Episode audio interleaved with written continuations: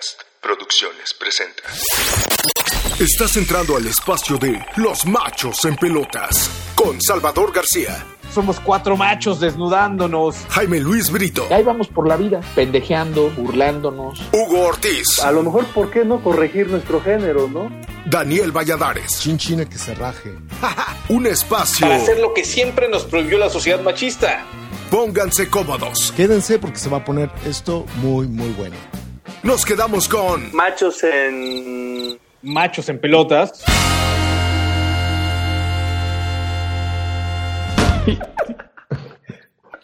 Buenas noches. Estamos al aire.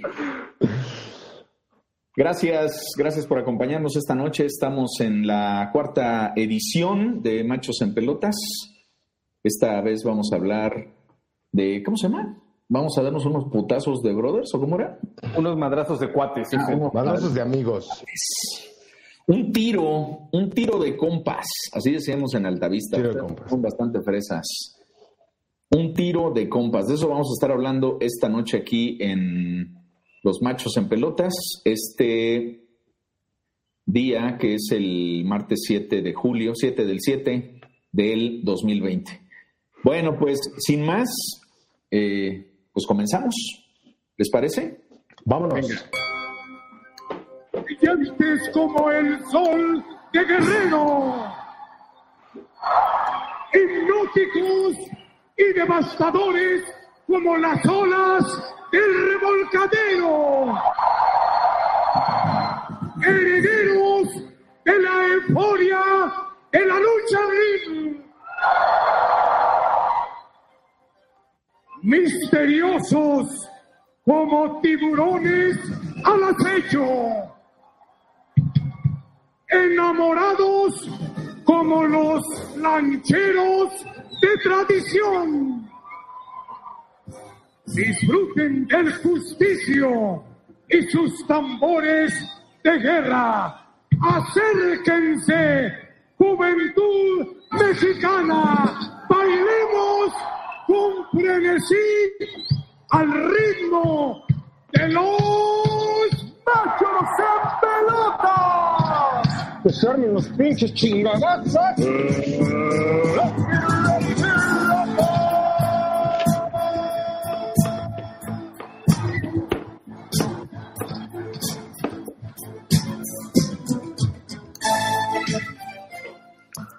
Un saludo afectuoso a quienes nos, nos acompañan en Machos en Pelotas. Hoy hablaremos de un tema muy delicado también que titulamos Unos madrazos de cuates y le doy la bienvenida a mis cómplices y amigos en esta encuadradera, Jaime Luis Brito, psicólogo, periodista y académico. ¿Qué tal, Salvador? ¿Cómo estás? Muy buenas noches. Buenas noches a toda la gente que nos hace el favor de escucharnos y de vernos esta noche aquí en Machos en Pelotas. Daniel Valladares, músico, director y actor de doblaje. Daniel, buenas noches. Hola, ¿cómo están? Buenas noches. Bienvenidos a Machos en Pelotas. Vamos a encuerarnos. Y Hugo Ortiz, artista plástico. ¿Qué tal, Hugo?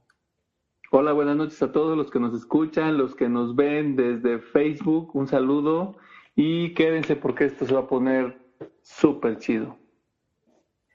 Y como lo habíamos adelantado, este, esta emisión se titula Unos madrazos, unos madrazos de cuates. Es decir, hablaremos sobre la violencia, tanto física como verbal, con la que nos educamos, crecemos y vivimos los hombres, y que en sus expresiones más lamentables sigue presente en cada una de nuestras relaciones personales. Nuestras preguntas como machos a responder son, ¿cuándo fue la última vez que nos agarramos a golpes? ¿Por qué lo hacemos? ¿Por qué vamos por la vida tratando de madrear al vecino o al conductor que hizo alguna maniobra que nos enojó? Y actualmente, ¿cómo vivimos esa violencia en nuestra vida diaria? ¿Cómo nos ha afectado? ¿Y por qué? Que creo que es la pregunta clave. ¿Y por qué nos negamos a cambiarla? Así que sin más empezamos la encueradera para que estos machos nos digan su perspectiva acerca de este tópico. Y empezamos. Daniel Valladares, ¿qué nos puedes eh, contar acerca de la violencia en tu caso? Ok, bueno, eh, hoy voy a platicar en algo que, bueno, a ustedes ya, ya les había platicado, es algo que me, que me que me costó algo de trabajo eh, platicar, pero mucha gente me, conocía o me conoce como pues un, un güey muy, muy pacífico, alegre y no, en realidad sí soy, soy violento, soy violento. Por ahí alguien decía que tengo la, la mecha muy corta y en este programa de Machos en Pelotas, pues ha empezado esta transformación, esta búsqueda del porqué de esta raíz de, la violencia. Y bueno, en, mi caso, eh, Afortunadamente no, no tuve una, no viví una violencia familiar. Eh, tuve la fortuna de que mi padre eh, jamás golpeó a mi madre y bueno, también gracias a eso aprendimos y, nos educaron que no, que eso, bueno, no, no se hace, pero pero ¿por qué soy violento con otras personas si en mi casa no, no había violencia? Y bueno, todo pasó el día que fui a casa de un amigo, estaba yo en, primaria y ya sabes que nos juntamos para, para hacer tarea y de repente se les hizo muy eh, fácil porque estaba eh, con él haciendo esta tarea, pero él tenía en su casa a sus amigos como de la colonia jugando Atari, me acuerdo que en esa época se usaba el Atari, y ellos estaban jugando Atari, y de repente no les puedo explicar por qué, eh, empezaron a decir que había otro Daniel, que es el que estaba jugando, y que no podía haber dos Danieles. Y, em, empezó como, como broma empezó a, empezaron a decirme que no podía haber dos Danieles ahí. ¿Por qué hay dos Danieles? No, no puede haber. Y necesitamos, pues, que se den un tiro de cuates pues, para ver quién es el Dani más chingón. Obviamente yo eh, me, empecé a poner nervioso porque no me había peleado en mi vida. Sí me, sí me daban mis chanclazos, claro que sí, digo, mis padres también fueron duros conmigo, pero, pero era muy diferente a sentir que alguien más me, me, me fuera a golpear.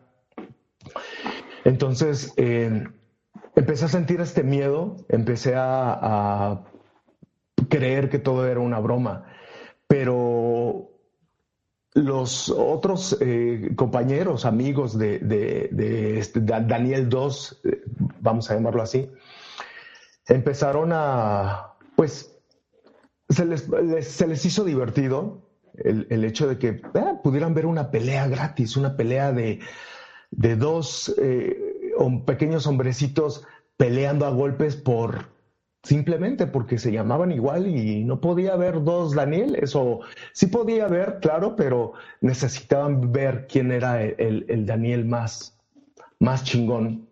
Y empezaron a calentar los ánimos con, con eh, insultos. Eh, ellos decían, oye, Daniel 2, Daniel 1 dice que eres puto y que te va a romper tu madre. Yo estaba muy nervioso y obviamente yo reía eh, muy nerviosamente. Le decía, no, yo, yo no dije eso. Y todos empezaban a burlar de mí. Me decían, ah, claro que lo dijiste, sosténlo, ten, ten los pantalones para sostenerlo, ¿no? Este cuate empieza, Daniel 2 empieza a ver que, que tengo miedo y empieza a, pues, a, a voltear y a retarme, porque él vio que yo tenía mucho miedo y empieza a... perdón.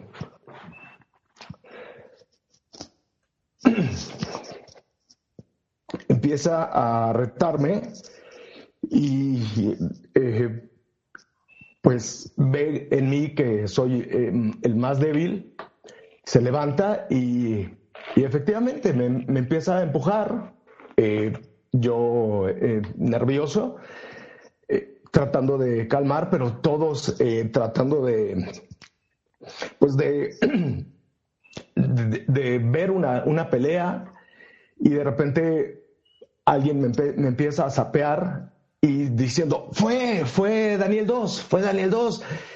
Y empiezo a enojarme y pues empieza a golpearme más, empieza a, darme zapes, empiezo a, llorar y, y pues eh, todos se, empiezan a burlar de mí. Fue una experiencia eh, que nunca más la, quise repetir eh, en mi vida. salí de ahí muy espantado, nervioso. Pasaron, pasaron bastante, pasó bastante tiempo en, darme cuenta que, que, no, que no era capaz de, ganarle a alguien.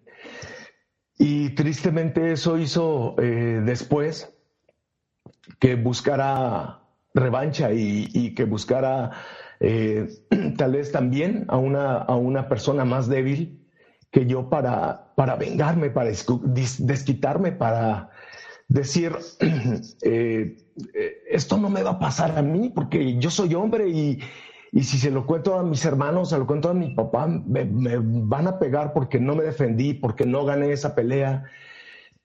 y empiezas a, a transformarte en, alguien que no quiere ser, pero tristemente pasó algo que, que no hubiera querido que pasara jamás, pero eh, yo era muy gordo y en algún momento me doy cuenta que era más fuerte que algunos otros niños, que, algunas, eh, que algunos otros hombres, y empiezo a, abusar, porque abusar de ellos, golpeándolos, apeándolos, porque pues eso era eh, lo que me habían hecho y, de algún modo quería vengarme. Eh, y, de repente empecé a sentir que tenía ese poder para, para hacerlo.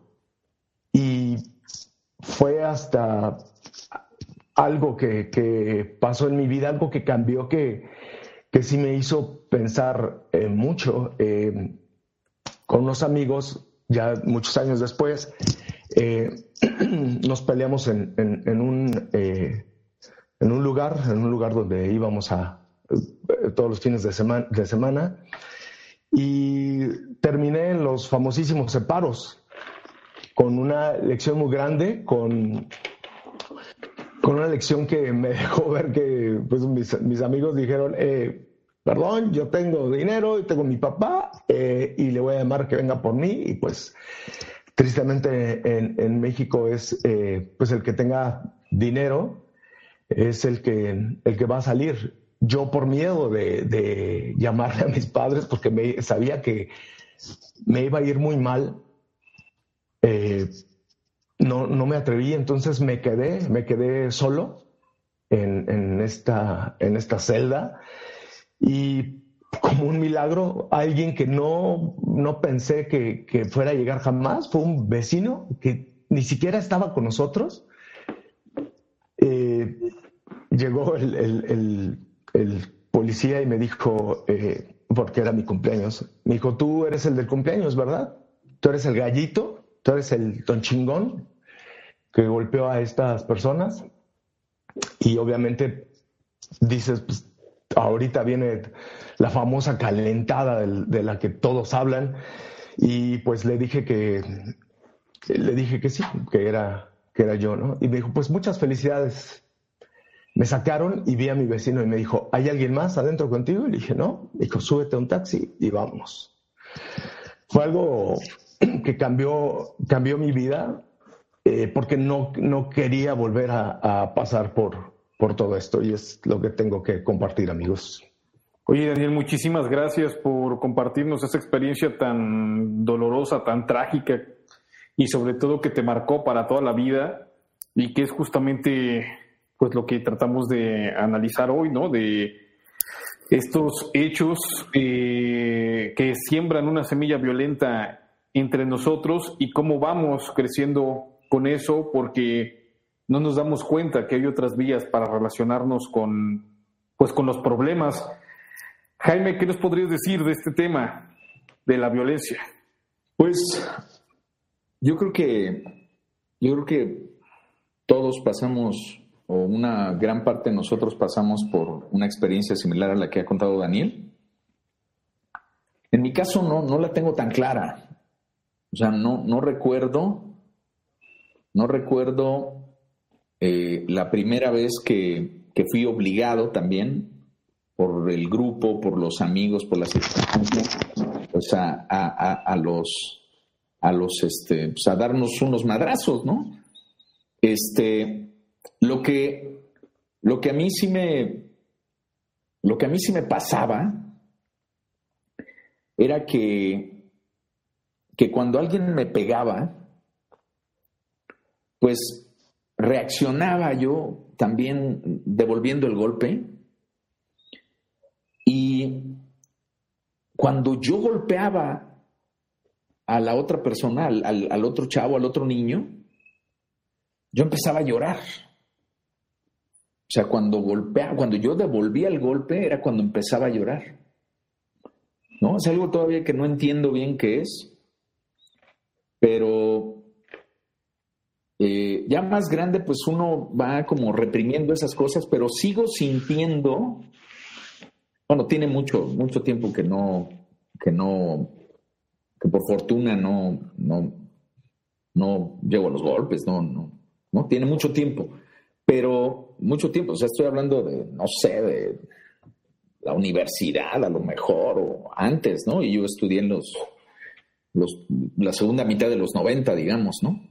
Entonces, pero esa experiencia de dar un golpe me producía, este, no sé si un sentimiento de culpa o, o miedo a una represalia, ¿no? Por haber golpeado a alguien. Yo, este, junto con mi hermano, estudiamos, estuvimos entrenando karate do durante muchos, durante algunos años cuando éramos niños. Y yo recuerdo que yo terminé, yo iba, iba avanzado ya, no sé, estaba como a una o dos cintas de la negra, no lo sé. Éramos unos niños de todas maneras, pero ya íbamos avanzados. Y recuerdo que eso se rompió, o sea, se rompió el continuar entrenando, porque de pronto en los torneos ya me era muy difícil, aunque no golpeaba, si era, era solamente marcar el golpe, era muy difícil para mí atacar a, otro. Eh, eso lo, lo, tengo muy claro. Entonces, de pronto, ir a entrenar se convertía en una cosa muy complicada, porque, pues porque tarde o la segunda parte de la clase, pues era enfrentar a otros, ¿no? Enfrentar a otros y, pues marcabas golpes, ¿no?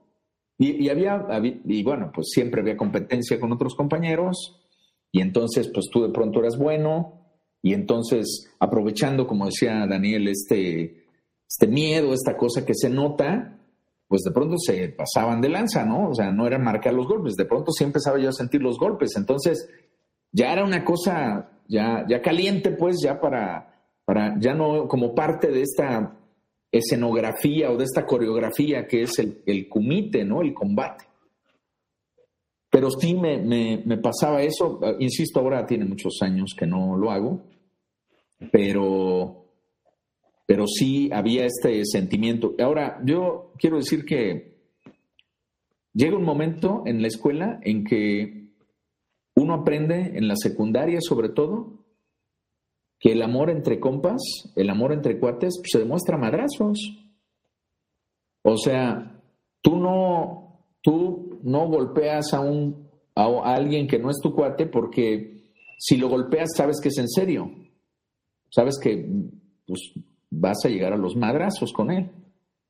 Pero, por ejemplo, yo no sé si ustedes, a ustedes les pasó, pero el, el gran juego tradicional entre nosotros en la secundaria era que cada media hora tú tenías chance de golpear los, los hombros de tus compañeros con el puño cerrado. Y entonces tú golpeabas a todos los, a los más que podías, y luego ponías una señal así como de defensa, que era esta, y decías todo hasta la media, lo que significaba que no te podían tocar. Pero por lo pronto ya habías repartido madrazo y no eran, o sea, no eran caricias, eran, o sea, andábamos moreteados, ¿no? Adoloridos. Pero eso, eso solo lo hacías con tus compas, con tus brothers, con los que realmente. Es más, eso un poco lo, lo hacía también mi hermano de pronto, y yo conviví mucho con sus compañeros de la prepa. Todavía a veces, ¿no? O sea, han pasado 20 años, yo creo, de eso. Todavía a veces cuando se reúnen, todavía se reparten el madrazo y se hacen la seña. Y, entonces, de pronto, uno va aprendiendo que a tu, a tu brother, a tu compa, a tu, a tu hermano, entre más lo quieras, más de la chingada lo tratas, ¿no? Más violento eres con él. Mientras que a los otros siempre los mantienes como atrás, ¿no? Porque sabes que con eso sí va en serio. Aunque la violencia sea sistemática en la amistad esta que ha crecido, ¿no? Eso, esa es como la vivencia que yo tengo. Fíjate, fíjate qué interesante lo que dices, Jaime, ¿no? Podríamos empezar a teorizar por qué a las personas que amamos los tratamos con violencia, ¿no? Claro, claro, claro. A partir de ahí, una, una educación que nos va señalando eso. O sea, si amas a alguien, pues madrealo de todas las formas posibles.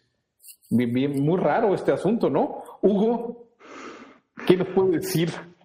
Puta, pues casi las historias son idénticas con Jaime, con los escucho y parece que estoy escuchando la, la mía no es una, pues son conductas, pues en su mayoría pues aprendidas. A mí yo tengo una experiencia, eh, sobre todo de secundaria, ya los eh, dos años y medio, pues yo era pues chaparrito, gordito, así como bonachón, buena onda, pero pues eh, al que la mayoría hacían bullying, ¿no? Y me y pues me hacía como pendejo también, o sea, a la hora de los putazos me como sabía que no era algo a lo que, que tenía como habilidad para eso, pues me andaba haciendo ahí pendejo, este entonces ya eh, dos años y medio me la pasé así, ¿no? Como esquivando, este, escondiéndome y esto, porque yo sabía que no tenía condición para, para pelear, ¿no? Entonces, porque además también era, era, era menor que mis que mis compañeros. Eh, entonces, a mí me, eh, ya en el último eh, meses, ya para salir de la secundaria, había un chavo ahí en el salón que casi le ganaba a toda la secundaria los putazos, ¿no? Porque hacían estos torneitos de unos putazos de compas.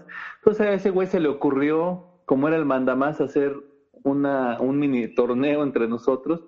Entonces yo iba viendo cómo se peleaban entonces yo decía, ah, pues si fulanito madrió a sultanito, este va a madrear a este, y este madrió a este, y este putió a este. Entonces fui sacando ahí como mis conclusiones y resultó que nada más quedábamos el más pendejo y yo ahí.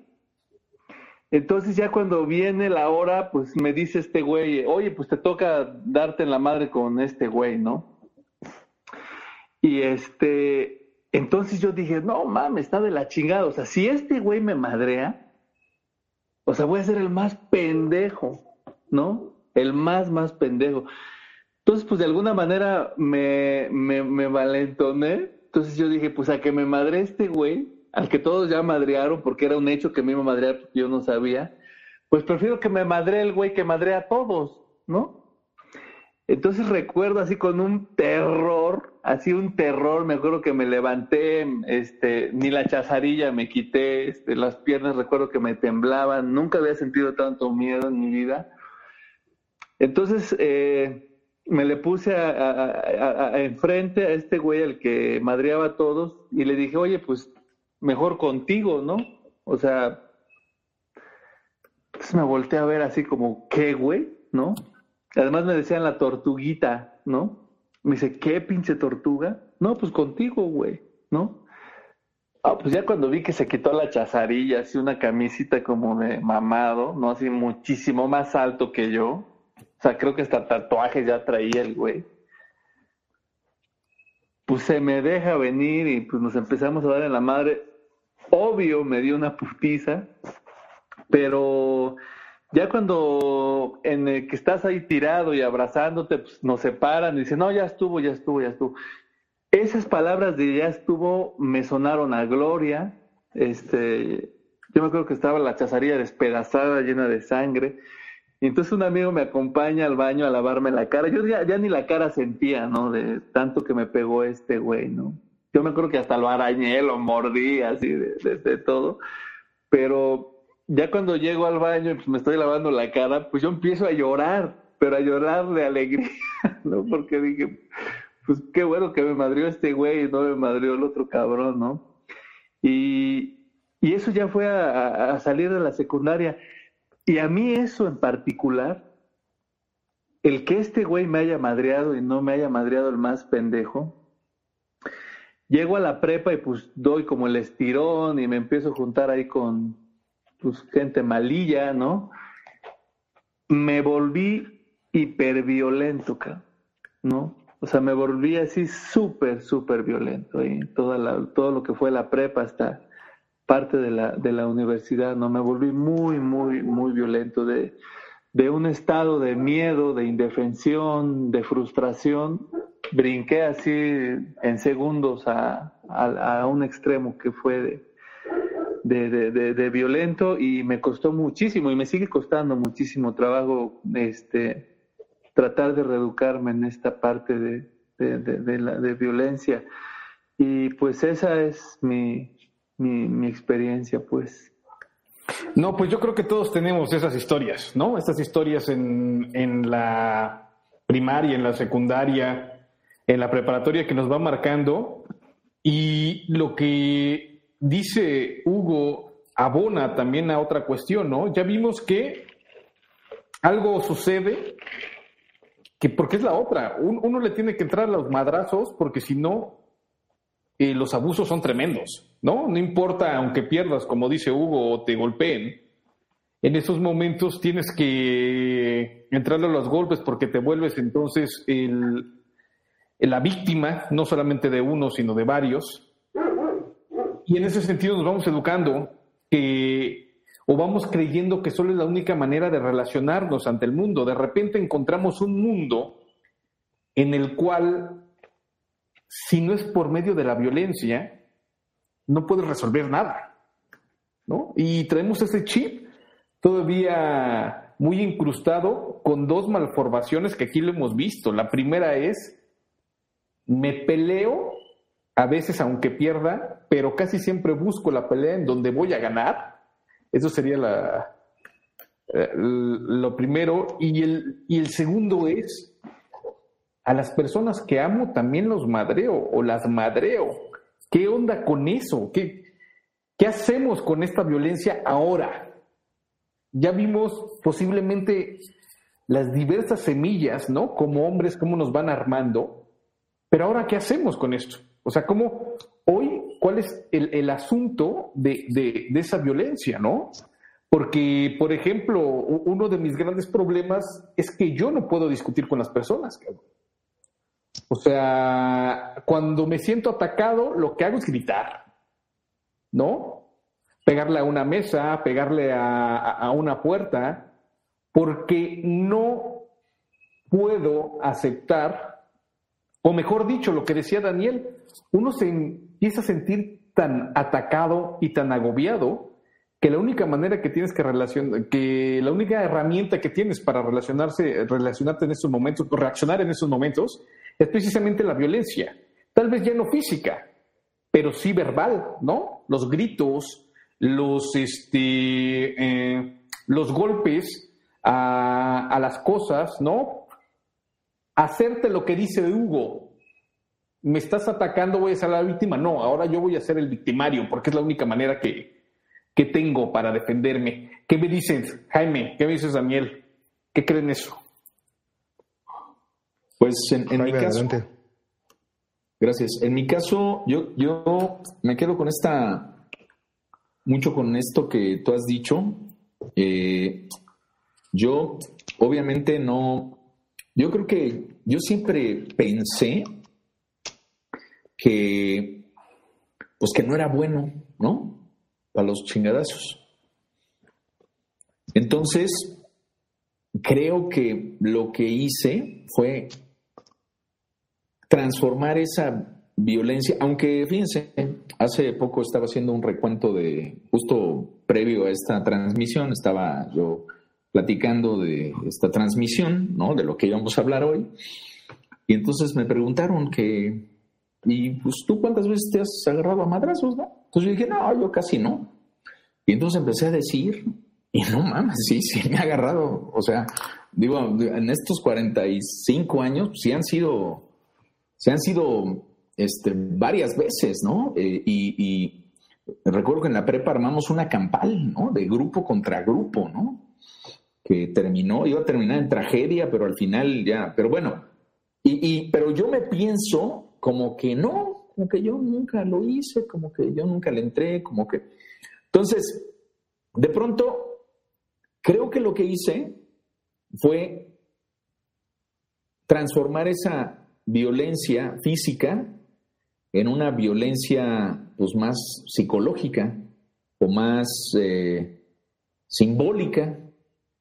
Y entonces lo que, lo que pasó es que yo empecé a dar bullying, particularmente en la prepa, porque en la secundaria fui muy bulleado, pero en la preparatoria yo empecé a hacer bullying este, contra compañeros y demás, pues basado como como en la arrogancia, y, pero en la arrogancia como de yo sé más que tú. A pesar de que en la preparatoria, y, esto ojalá no lo esté escuchando mi mamá, porque pues, le va a dar un síncope, pero este, en la preparatoria me dieron de baja tres veces. Tres veces me dieron de baja, ¿no? Por, pues por mala conducta, por mal aprovechamiento, por, bueno, ni les quiero contar los detalles de eso, les platicaré otro día. Entonces, me dieron de baja, al final no me cumplieron la amenaza, entonces pues reincidía yo, ¿no? Etcétera. Y, era, pero yo sabía que era muy listo, ¿no? En, en la preparatoria. Y aunque tenía, de hecho, mis compañeros de la preparatoria realmente pensaron que iba, que ni siquiera iba a continuar estudiando, ¿no? Entonces, ¿qué ocurre? Que me quedo con esa parte. Una, sigo expresando, sigo expresándome de forma muy violenta, pero siempre con, con este tema, ¿no? Con el tema de yo sé más que tú, yo puedo más que tú. Con hombres y también con mujeres. Entonces, de pronto, de pronto esa violencia esa discusión sí se puede transformar en algo como muy hiriente. Eh, además recurro mucho a la, a la sorna, a la ironía, al sarcasmo. Y, y, ahí sí, ahí sí no me miro, ¿no? O sea, ahí sí no siento culpa, ¿no? Ahí sí suelto el madrazo como va.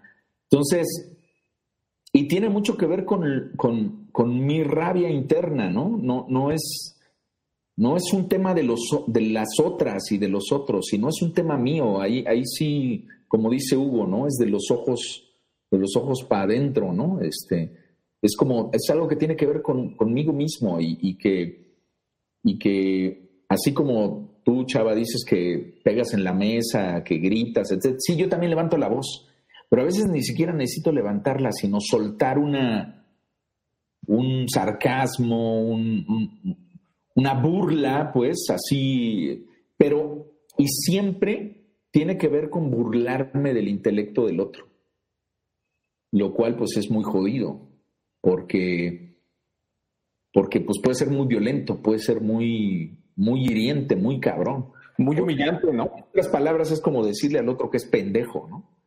y, de una manera, pues, sin decirlo, ¿no? Pero que se siente del otro lado. Y, y esa es como la... Y, obviamente, como dices, Chava, esto eh, ah, regularmente ocurre con la gente que, que supuestamente amo con la gente que amo, ¿no? Sí, es, un tema bastante, bastante profundo, fíjate, y bastante, con bastantes eh, aristas de donde se puede analizar a partir de esto, ¿no? Que nosotros hemos viendo que las atmósferas, a pesar de, de diferentes escuelas, de diferentes incluso generaciones, se sigue repitiendo. Daniel, ¿qué nos puedes decir actualmente? ¿Qué onda con la violencia? Y sobre todo también, ¿cómo podemos, como hombres, empezar a modificar estas, estas conductas?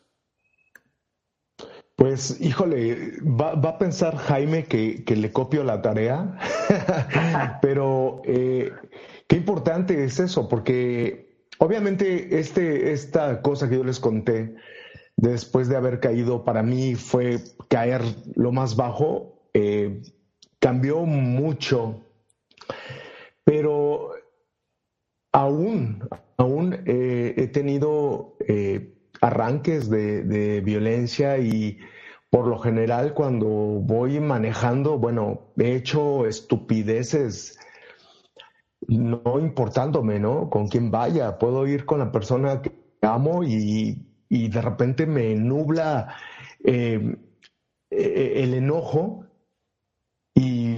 no me importan las consecuencias. Entonces eso también pues me lo han hecho ver. O sea, me han dicho, oye, no me gusta cómo te pones, eres, eres muy violento, eh, vas pendejeando a todo mundo cuando vas manejando, eh, nadie puede tener, cometer un error porque es don pendejo va al volante y don chinguetas va manejando y se le atravesaron a don chinguetas, ¿no?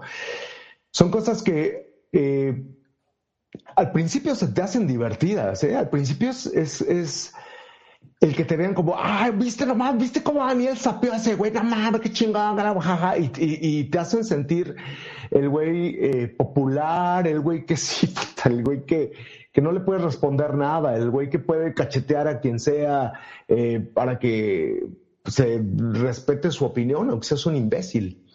Y con respecto a lo que decía de, de copiarle la tarea a Jaime, pues también fue eso, empezaba a, leer y fue, me gustaba mucho, me gustaba mucho, eh, desde chico me, encantó leer, pero apenas eh, platicando con, con una amiga me hizo ver que también hacía esto, o sea, leía con el afán de saber más y poder chingarme a la gente, pero ya no puedo golpearla, ¿sabes? Ya estoy grande, ya no, ya no puedo llegar y sapear a un compañero de trabajo, pero sí le puedo decir, eh, sabes de cómo eh, eh, surgió, no sé, lo que sea y chingármelo por ese lado, ¿sabes? No hay necesidad, pero nos hace sentir grandes, importantes, hombres, machos,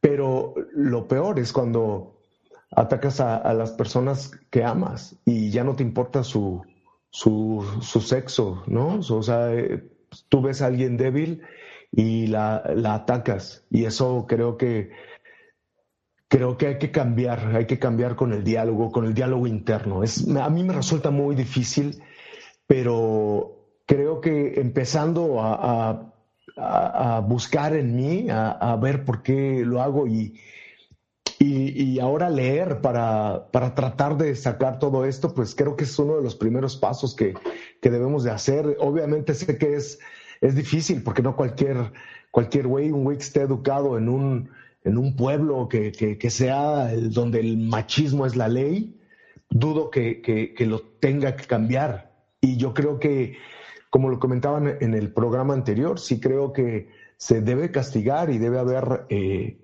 leyes porque de otra forma, eh, de verdad sería muy romántico decir, no, si el diálogo es lo importante, háganle saber en su interior a este señor de, del pueblo que toda su vida eh, ha sido machismo en toda su familia, seguro hoy lo va a entender. Creo que es algo muy romántico y es algo utópico, pero yo no creo que, que vaya a suceder tan pronto.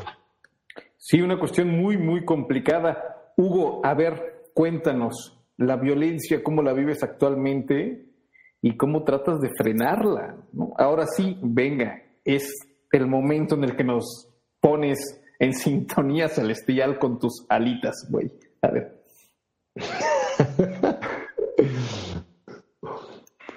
que es este, es complicado, ¿no? Porque eh, yo entendí que pues que te debes de aprender a sanar todos los días y que en ese proceso pues, pues la vas a cagar, ¿no? O sea, la vas a volver a cagar y, y de alguna manera pues el, entiendes ese proceso que, eh, que, que, que es así pues, ¿no? Porque conductas aprendidas de toda la vida que ni siquiera pudieron desfogarse cuando uno se agarraba putazos, pues te van quedando ahí eh, residuos en, tu vida y pues y eso hay que irlo tratando de pues de sacar de, de pulir. A mí de pronto me cuesta mucho trabajo ahora eh, como conozco perfectamente el lenguaje de los hombres eh, en las relaciones de sobre todo de pareja me pone muy loco que otro güey le esté tirando la onda a mi chava, ¿no? Cuando, se, cuando ese güey sabe que tiene novio, y más cuando esta chava no sabe poner límites, me cuesta mucho trabajo y reacciono eh, no con la chava, con el otro cabrón, ¿no? Porque a final de cuentas, pues la chava, digo, pues no tienen, a lo mejor no sabe poner límites, ¿no? Pero el otro güey sí sabe de lo que se trata. Y, y sí me he puesto, este, al tú por tú, ¿no? Eh, y me ha costado mucho eh, tratar de, pulir eso. No sé si de aceptarlo también me cuesta trabajo porque, eh, porque al final de cuentas digo, pues no mames, o sea, pues es un lenguaje que como hombres conocemos, cabrón, ¿no? O sea, no le puedes poner a la, a la, a la mujer esta que sabes que tiene novio mensajes pendejos. Entonces, esa, esa parte como que me, me, cuesta, me cuesta muchísimo, pero creo que lo he masticado tanto que más bien tiene que ver con una cuestión de no tanto de la, de la pareja, de la mujer, sino del otro cabrón, ¿no? El otro cabrón que me siento frustrado porque digo, no mames, si yo estoy haciendo un chingo, ¿no? Por corregirme, por, por, por, este, por estar bien, digo, pues es bien fácil que el otro pendejo pues le valga a madre, ponga cosas ahí, ¿no? Entonces me cuesta mucho, me mete todavía mucho eso en, en, conflicto. Entonces, este... Oye, Hugo, yo también tengo una pregunta. Ajá, vas, eh, eh, rápidamente, eh, mi pregunta es, porque a mí me ha pasado también, efectivamente, yo cuando veo algo que hay algo hacia, hacia mi pareja, y me pongo como loco, como dices tú, por el tipo, con el tipo, eh, pues reacciono muy violentamente. Pero mi pregunta aquí es, eh, ¿tú cómo, cómo controlas eso? Porque a mí me ha pasado que empiezo, ok, a ese güey lo ataco y si quieres físicamente, verbalmente, con groserías, pero a mi pareja también, ¿eh? O sea, mi pareja también ha, pasado por, ¿y tú por qué te dejas que la chinga? O sea, y, la, empiezas a atacar de una manera con una violencia psicológica que también es, es difícil, ¿no? Y es, eh, a lo mejor es controlable porque no te vas a ir a los golpes en, en, mi caso, pero, pero tienes tanta rabia que incluso puedes decir cosas hirientes que no sabes todo el daño que, que, le pueda causar a, a, este, a tu pareja, carajo, o sea.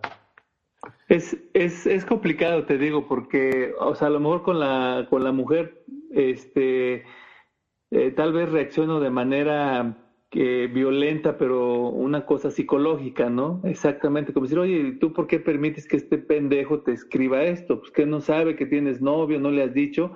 Pero cuando ella, ella en algún momento me dijo, no es que yo ya le dije que tengo novio, ah, entonces sí me voy con ese cabrón, ¿no? Y sí le he hablado y me lo he topado y así decirle, oye, güey, el último mensaje, cabrón, que le mandas, cabrón, porque para la siguiente te voy a rajar tu madre, cabrón. Y lo entienden, ¿eh? Lo entienden, porque como saben, sí, como saben el lenguaje, como saben el lenguaje, claro que lo entienden. Muy interesante. Entonces, y tú me esto yo lo entiendo, güey, no mames. Oiga, espérense, es muy interesante, porque yo creo que este no era el tema. O sea, no es el tema. Pero está chido que lo hayan, eh, que lo hayan metido. Eso más tiene que ver con el de los celos, con... Porque cuando uno reacciona así, es porque uno sigue pensando que es de tu propiedad, la chava. Entonces no tiene que ver necesariamente con esto de darnos unos putazos de compas, o sea, no es un tema, no es el tema de la violencia. Claro, claro. No, pero le digo, hay que darnos unos putazos de compas, cara. No, no, no, pero, o sea, yo quiero subrayar esa parte, porque... A ella, güey, ¿no? Mames. No, al otro cabrón, al otro cabrón. bueno, a ver, eso es como por un lado, eh, y, y tiene que ver con la objetivación, o sea, es mi propiedad, ¿por qué te metes con ella, puto? Si es mi propiedad. Y tú, que sabes que tienes dueño, ¿por qué, le, ¿por qué le permites a él que te hable así, que te escriba eso? O sea, en el fondo está eso.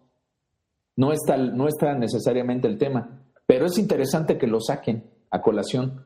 Porque, ¿qué es lo que sucede? Que tenemos una reacción violenta cuando pensamos que se meten con algo que es de nuestra propiedad. Porque si la chava está permitiendo que le mande mensajes, pues una, es porque a lo mejor no puede controlar eso. Dos, es porque a lo mejor le gusta, cabrón. Porque a lo mejor tú nunca le dices nada. Y porque se siente deseada o lo que tú quieras. Pero en todo caso, si ella lo permite, porque es un mensaje. ¿no? O sea, no, no, no está yendo a tener relaciones sexuales con él. No o sea, y aún así, lo que yo les decía el día del programa de celos, si alguien no quiere estar contigo, lo va a hacer, por más que tú le propongas unos madrazos de compas al, al, cuate. Entonces es como muy interesante esta parte. A mí me parece muy interesante porque, no, y yo, y yo los entiendo, porque yo, yo he tenido esa reacción, por supuesto, y con unas copas, puta. ¿No? O sea, es, lo entiendo, pero, pero, pero estamos hablando de un asunto bien cabrón que tiene que ver con cómo traemos aprendida esta parte de es mi mujer, es mi propiedad y por lo tanto nadie se puede meter con ella, cabrones. Y al que se meta le rompo pero, acaban de decir. Pero es, también una, cuestión, es una cuestión de respeto. Es una cuestión también de respeto porque no me vas a dejar mentir que entre hombres sabemos también, cabrón. O sea, entre hombres sabemos muy bien el lenguaje que utilizamos con ellas. perdón, y, aquí va la segunda parte de lo que quería decir. De hecho, era la primera parte, pero después ya me llamó la atención esto. Cuando tú dices, Hugo, que, que yo estoy tratando de cambiar y llega este cabrón y le escribe. Por eso yo te decía la semana pasada, es una cuestión que tiene que ver con políticas públicas. No, no, no, no puedes cambiar tú solo sino el cambio tiene, sí, tiene que ver contigo, pero tiene que ser un, hecho colectivo. Porque si solo eres tú, pues eso qué, o sea, allá afuera se repite la violencia todo el tiempo. Y es una violencia que todos aprendimos, en contextos distintos, pero todos los aprendimos. Entonces, por eso yo te decía la semana pasada, pues es que no eres una isla. Y efectivamente, el cambio tiene que darse en colectivo. ¿Cómo lo proponemos en colectivo? A lo mejor con un ejercicio como este, no sé, pero tiene que ir más allá de solo la propia intencionalidad individual. Porque... Pero eh, eso, eso que dices, perdón Jaime que te interrumpa, pero tienes toda la razón. Por ejemplo, ahorita que nosotros lo estamos comentando, jamás nos, bueno, no sé si a Hugo, pero a, mí no me pasó por la cabeza el hecho de, de estar objetivizando a la mujer hasta que alguien como tú me lo dice. Entonces de repente estás tratando de, de desenmarañar todo este concepto de, de por qué lo haces y de repente sales con esto y dices, ay cabrón, si es cierto.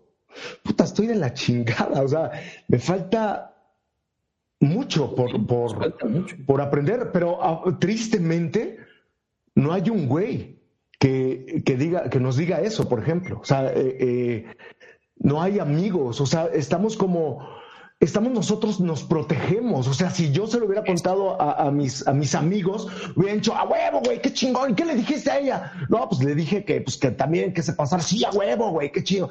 Ese es el apoyo que tenemos. Sí, la complicidad. Es muy triste, muy triste que, que, que, de verdad lo veamos.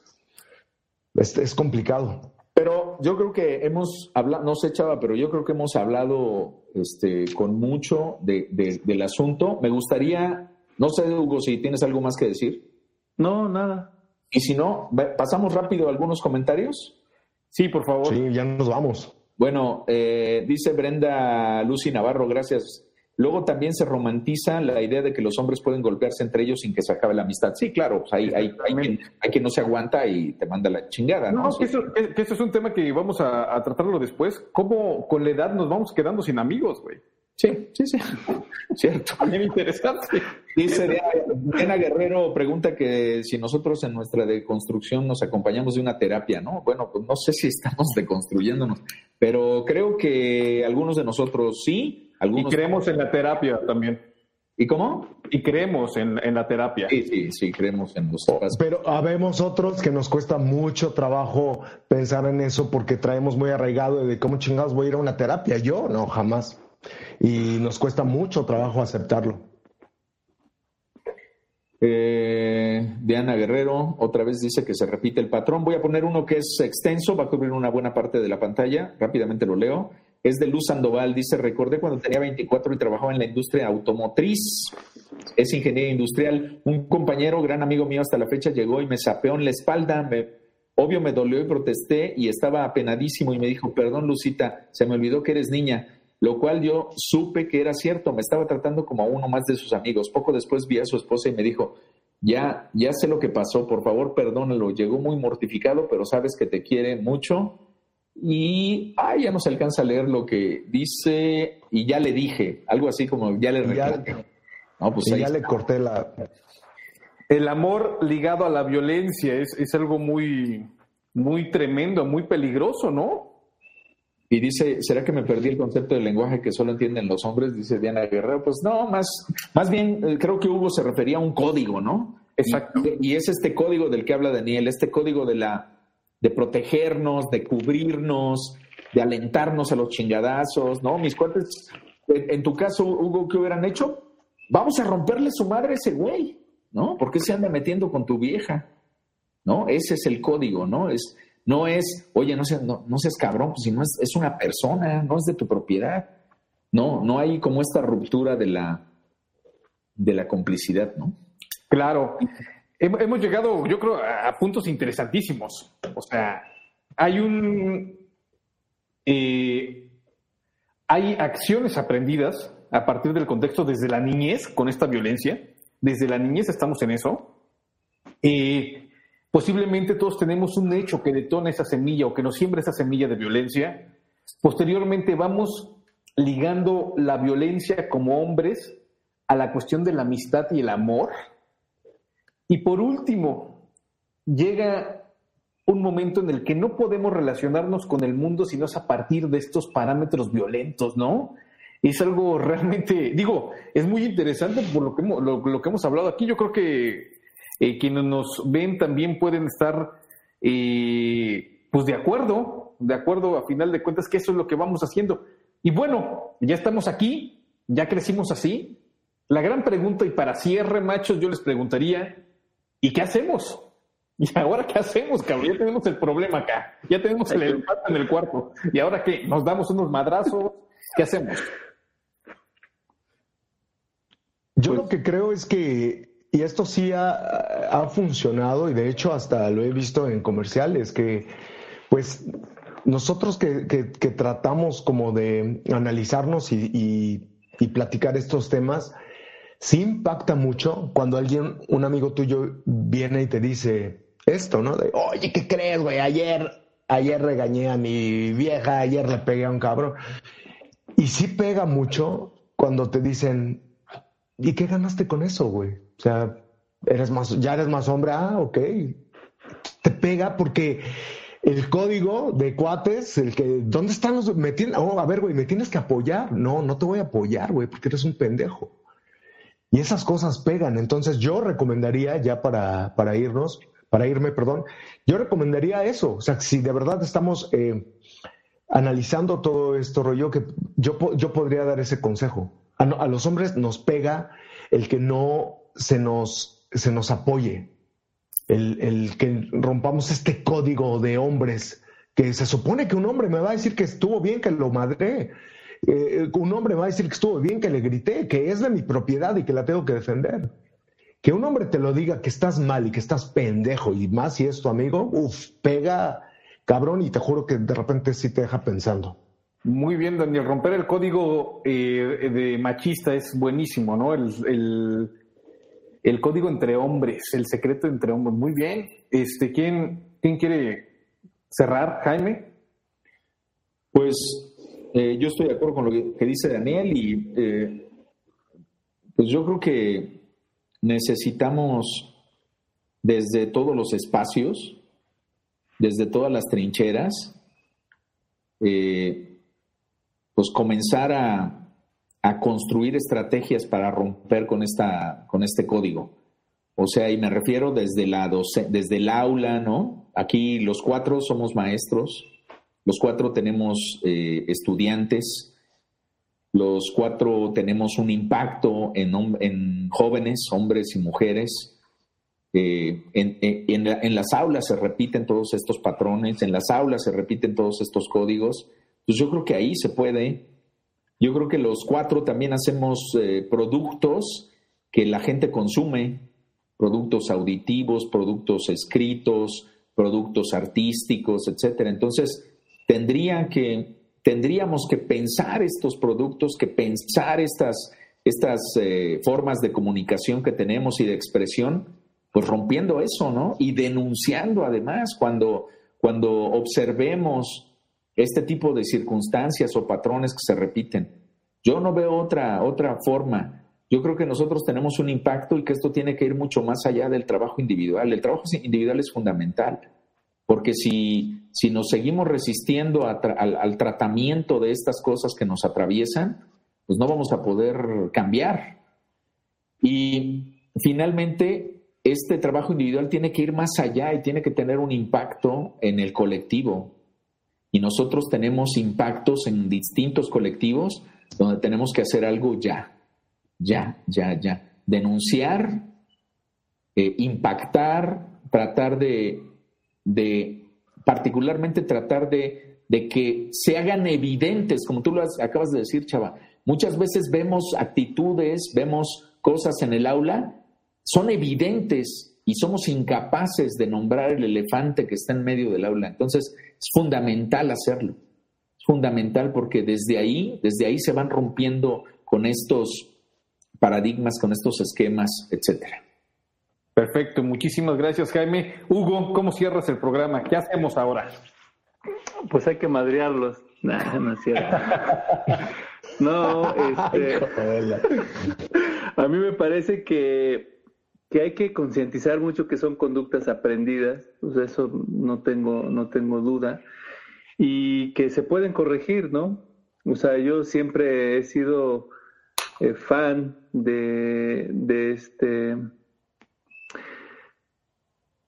Eh, de hecho, aquí en la puerta de mi casa, en la entrada, tengo el letrero que dijo Sócrates hace miles de años que dice conócete a ti mismo y, y este y pues, como dice Jaime, pues desde ahí hay que, es importante el trabajo individual, este, y pues a, seguir concientizándose, ¿no? A seguir eh, diario, a aprenderse a sanar, eh, a, tratar de ser pues mejor persona todos los días, ¿no? Perfecto, Hugo, muchas gracias. Yo quiero retomar como cierre de este programa un comentario que nos hace Héctor García, que me parece muy eh, muy ad hoc con esto. Dice, amor y violencia no son compatibles. Y creo que ahí está la respuesta. O sea, nunca, nunca van a ser compatibles el amor hacia quienes te rodean, hacia tu familia, hacia tu pareja, hacia tus padres, hacia tus hijos, si hay violencia. Pero tampoco va a ser compatible el amor que tengas hacia tu trabajo, hacia la vida, hacia tu rutina, carajo, ¿no? No puedes vivir violento eternamente porque todo eso, toda esa fuerza, pues va contaminando tu día a día. Y eso es lo que tenemos que entender como hombres. Y, por supuesto, eh, romper con estas conductas machistas, porque seguramente nos van a hacer más conscientes, pero sobre todo pues más cercanos al amor, que es lo que, lo que decimos, ¿no? El amor por todo, no solamente estoy hablando del eros, ¿no? O, del misos, el amor por todo, y creo que eso es lo que hace falta en un momento como esto. Y bueno, pues muchísimas gracias por acompañarnos a todas y a todas. Como ustedes pueden ver, pues Machos en Pelotas es esto, un foro donde todos vayamos discutiendo, analizando, reflexionando y cambiando nuestras acciones para bien de nosotros y de quienes nos rodean. Los invitamos a acompañarnos el próximo martes a las 9 de la noche. Recuerden seguirnos en todas nuestras plataformas como Machos en Pelotas MX. Y desde mañana este programa estará en podcast, en Spotify y en todas las plataformas sonoras de la red. Muchas gracias, buenas noches y hasta el próximo golpe de Estado. Buenas noches. Buenas noches.